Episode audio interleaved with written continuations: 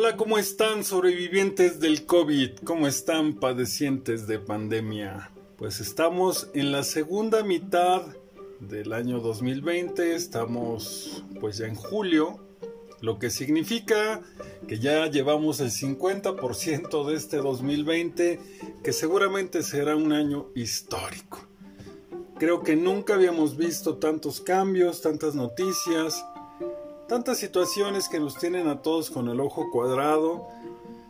Es muy difícil de pues de explicar o de tratar de entender todos los cambios a los que nos estamos enfrentando, pero seguramente eh, no estamos preparados para los cambios que vendrán en un futuro. Hoy quiero platicar con ustedes de un tema que surge todos los días porque hay tanta información, eh, hay tantas personas que son expertos o aparentemente son expertos y nos dan alguna opinión respecto a algún tema y no sabemos qué pensar, no sabemos a quién creerle, quién confiar.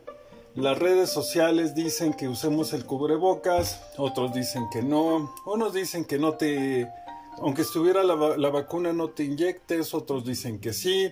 ¿A quién le vamos a creer? Eh, miren, eh, vamos a, a poner por ejemplo respecto a una supuesta cura milagrosa contra el COVID. Hay muchas en internet. Hay quien dice que te inyectes un producto, hay quien dice que te tomes otra cosa en específico. Yo soy mucho de dudar todo lo que me llega a, mi Facebook, a todo lo que me platican. Pero te quiero platicar un, un, poquito de las cosas que yo hago para que podamos entender o para que podamos diferenciar qué es valioso y qué no es valioso. Por ejemplo, sale en internet un científico diciendo que él encontró un líquido maravilloso de los hongos del Amazonas y que si tú te comes tres días en ayunas este supuesto hongo te puedes curar. Él dice que estudió en tal universidad, eh, tiene la imagen que está poniendo algunos diplomas y cualquiera diría, no, pues lo que este señor nos está diciendo es serio. Bueno, vamos a empezar a ver qué podemos hacer. Primero, ¿es real esta persona? Por supuesto que está ahí un ser humano, pero ¿de verdad estudió donde dijo? Esto que él dice que lo ha demostrado, ¿con cuántas personas lo ha probado? Porque dice, es que yo lo he probado con mis pacientes y he tenido resultados maravillosos y milagrosos. Ok, platícanos los casos de éxito, pero también platícanos los fracasos. ¿Cómo le fue a las personas a las que no les funcionó? ¿Por qué no les funcionó? ¿En qué casos si funciona? Una cura puede ser muy buena para algunos, pero si no es para todos o para la gran mayoría, entonces no funciona. Esta es una de las grandes razones por las cuales las vacunas que algunas empresas muy serias ya tienen contra el COVID no han salido, porque están en una serie de pruebas para ver si tienen efectos secundarios, para ver quiénes son beneficiados, para ver a quién les, les podría perjudicar y que en todo caso esas personas no lo tomaran. Eh, otra cosa, ¿cómo asegura que lo que él nos está diciendo es real? ¿A cuántas personas les hizo la prueba? En estadística se tienen que probar alrededor de mil, mil doscientas eh, respuestas para ver si es real una afirmación o no. Por ejemplo, eh, ¿le gusta a usted este coche? En Mercadotecnia se le tiene que, preguntar por lo menos a 1200 personas para ver si a la gran mayoría de un mercado le puede gustar o no. En el caso de las vacunas, no sé cuántas pruebas se tengan que hacer. Eh, hay algo que es muy interesante, son las autoridades erróneas. Por ejemplo, vemos que el Popocatépetl, espero que nunca, pero empieza a sacar mucho humo y mucha lava. Entonces el comentarista dice, estamos frente a la peor erupción del Popocatépetl en la historia. Vayan a sus casas y refúgiense. Si lo dice él desde su punto de vista, él es una autoridad equivocada. ¿A qué me refiero? Él no es nadie para calificar si efectivamente el volcán está haciendo erupción, si es un proceso natural. Eh, él es una autoridad en cuanto a un presentador de noticias. Él sabrá mucho de televisión, él es un experto en dicción, en comunicación, en cómo se hace un programa. Pero no porque tenga el micrófono significa que le vamos a creer. Ahora, si él está diciendo lo que le dice el Instituto Nacional de Sismología, entonces a ese instituto sí le vamos a creer. El instituto sí es una autoridad. Ellos lo que digan en cualquier comunicado se toma como real porque son personas eh, expertas en el tema que lo que nos digan es real o por lo menos podría ser real. Eh, hay falsas autoridades. Eh, por ejemplo, imaginemos que yo quiero comprar unos tenis para jugar fútbol y veo un comercial de Cristiano Ronaldo diciéndome que estos tenis son los mejores. Cristiano Ronaldo puede ser una gran autoridad en fútbol, pero no creo que sepa nada de diseño de zapatos. El problema es que en, la publicidad se toma una persona famosa que podría ser una autoridad y nos dice que él anota goles porque desde que utiliza estos tenis el mundo es más bonito para él. Pues sí, pero vamos a ver qué dice un ortopedista, vamos a ver qué dice, no sé, un médico del deporte para que nos diga si efectivamente esos tenis son buenos o no son buenos. Por eso es que se necesitan las certificaciones. No nada más se trata de que salga alguien eh, que, nosotros consideramos como efectivo o como una autoridad y creamos que es cierto. Eh, un, científico que salga a decir que él ha hecho estudios y que en base a su experiencia él puede decir que tal producto funciona o no funciona, no sirve de nada. Porque el científico no está diciendo el método en el cual él puede eh, establecer que esto es verdad o que no es verdad. Eh, a lo mejor está en proceso de estudio y alguna vez dicen, pues hasta el momento creemos que lo que estamos haciendo está bien, vamos avanzando, aunque todavía nos hacen estudios. Eso es un estudio serio. Pero no porque sea yo doctor en el tema que tú quieras, eh, mi mi palabra o mi opinión es válida. En la comunidad científica eso no sirve de nada porque incluso Einstein se equivocó y él creía que el universo era de cierta manera, pero después hubo estudios que demostraron que sus teorías estaban equivocadas. Esto no significa que Einstein sea eh, un mentiroso, un charlatán.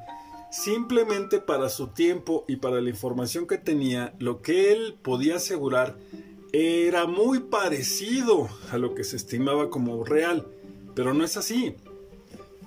Esta es la gran ventaja de que tenemos un método científico que intenta demostrar para todas las ocasiones o en la mayoría de las ocasiones que lo que las personas dicen es real o por lo menos eh, podría causar un resultado esperado en ciertas circunstancias.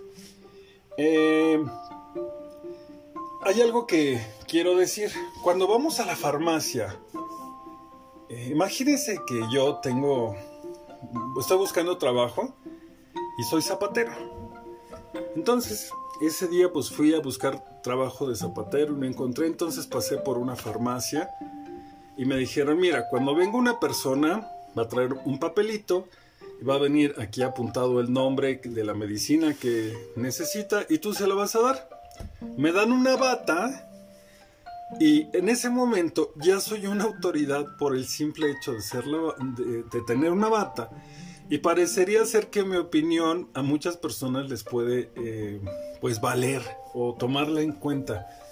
No nos dejemos llevar por el disfraz o por el uniforme.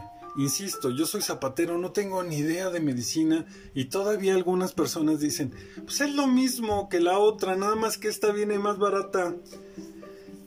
Eh, no es lo mismo. Eh, por eso en México tuvimos tantos problemas de enfermedades que crecieron y crecieron porque no se tomaban los medicamentos adecuados, en especial los antibióticos, y hoy tenemos bacterias que resisten, bueno, prácticamente a todos los antibióticos habidos y por haber. Así que no nada más se trata de que la persona que toda su vida ha trabajado en una farmacia nos dé una opinión.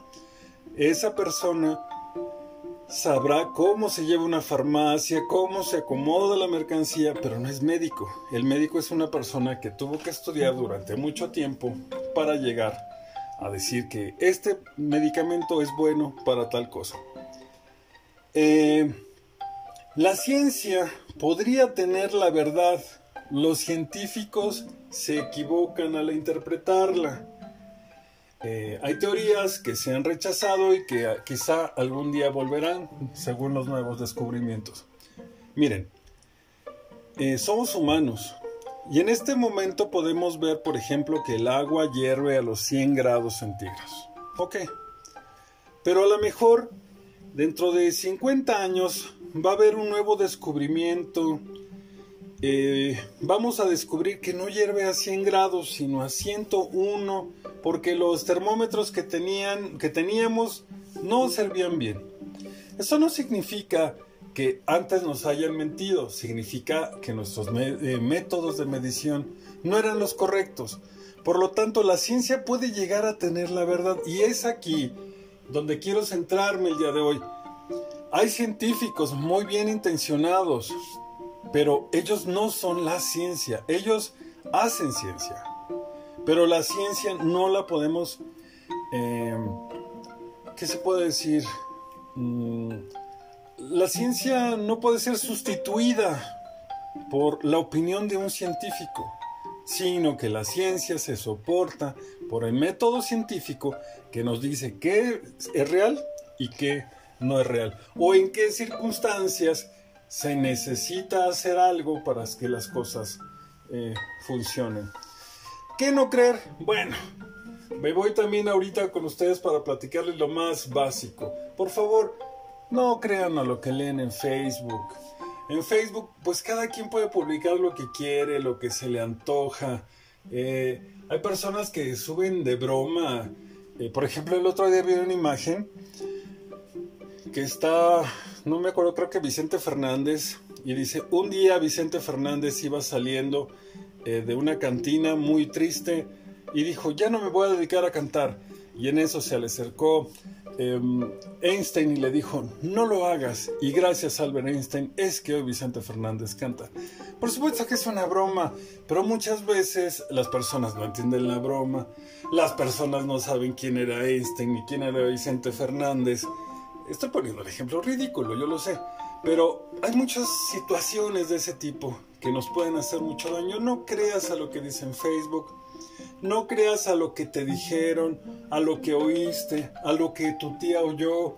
Ahorita todo el mundo tiene un pariente, un amigo, un hermano que trabaja en los hospitales y ya vieron a las personas que supuestamente están en una condición terrible en los hospitales de tu ciudad. ¿Quién es esta persona? ¿De dónde salía? ¿Por qué nunca nadie había comentado que tenían un pariente en un hospital? De repente tú necesitas a alguien y nadie conoce a nadie. Hay que dudar. Eh, si lees algo en un periódico serio, pues entonces sí, créelo. Y lee quién lo dice, por qué lo dice, cuándo lo dice.